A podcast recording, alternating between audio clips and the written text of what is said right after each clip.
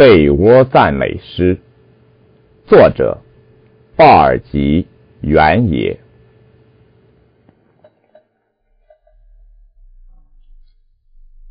诗人们不写诗赞美一下被窝，是奇怪的事儿。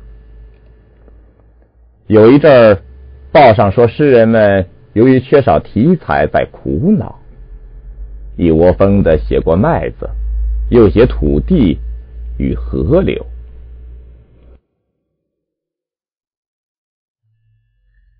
我不知写诗是怎样一回事，也不知。诗人那边有什么说道？嗯，要是有人请我写诗，我会毫不犹豫的提笔写一首赞美被窝的诗。为什么不呢？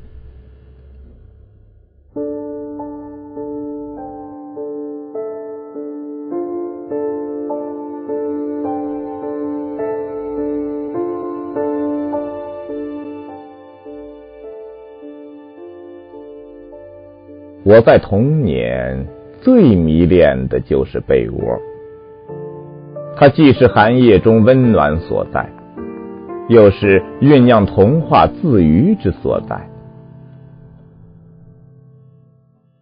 北国太冷了，从雪地里回来的孩子连汤带饭吞咽一通，然后把浸透了汗水的毡鞋垫拽出来，在火炉上烤。那时没有电视，吃过饭，在十五瓦的电灯泡底下看几页书，便是小孩子的夜生活。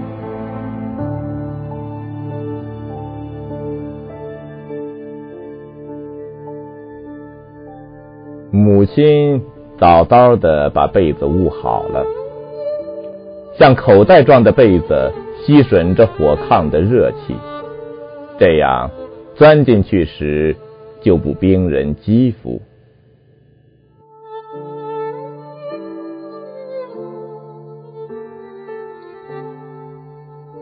在北方，掌灯时分常见到这样的情景：进了谁家的门，炕上早捂好一排排被子，五色分成，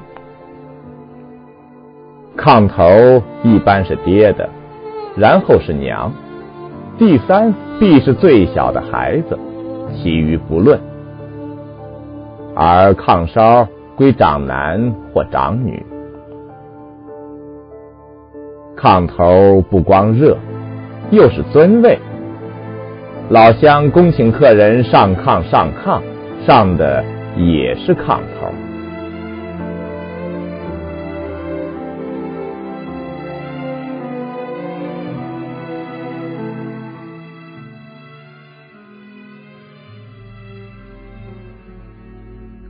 满炕的被子可以观贫富，数量多少是一回事儿。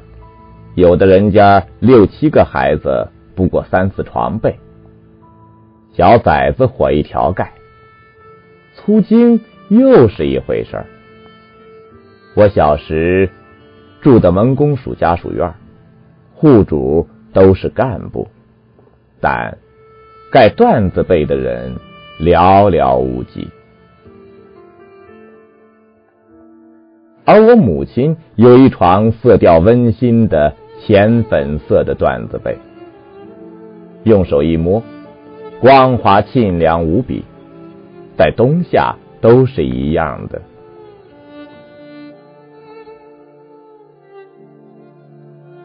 多数人家的被面为一些花布，图案色彩。千篇一律为红绿相间、龙凤盘绕、牡丹芍药。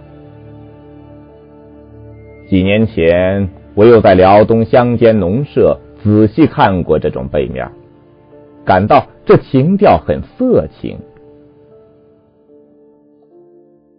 巴黎有现代派画家，如芒、罗西，一起用红绿对比来渲染情欲。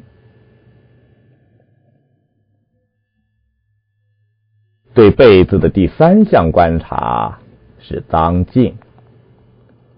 被子捂好了，被头就显在枕头上面，也看出这家的境况。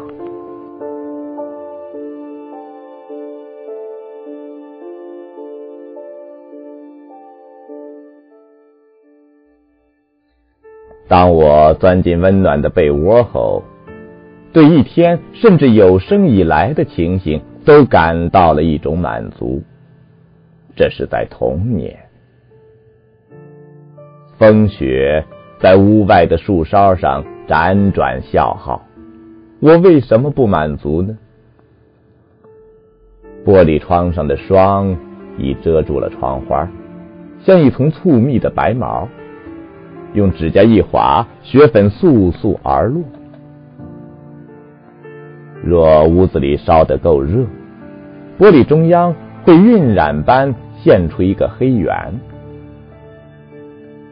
一次，我忽然想起静夜里的麻雀，这长长的夜，麻雀一定在冻脚，而无言之冰可垂一尺的冬天，麻雀。故意蓬松毛羽，缩得尽量圆，如一个土豆，而眼睛仍乌溜溜的，太可怜了。它们冷，我不知麻雀的妈妈们知道不知道，他们的孩子要冻死了。想着，我哭起来。在炉旁缝袜子的妈妈问：“圆儿，你怎么了？”我无法回答，闭着眼睛，任泪水顺眼角往下流。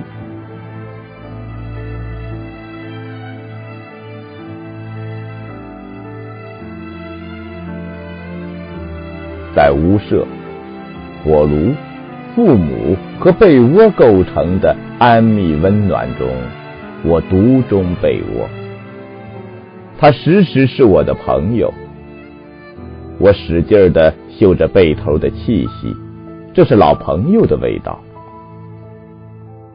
后来，在我下乡插队之时，劳累一天，钻进了被窝，被里和棉花的气息扑鼻而来时，也流着泪。意念母亲和家。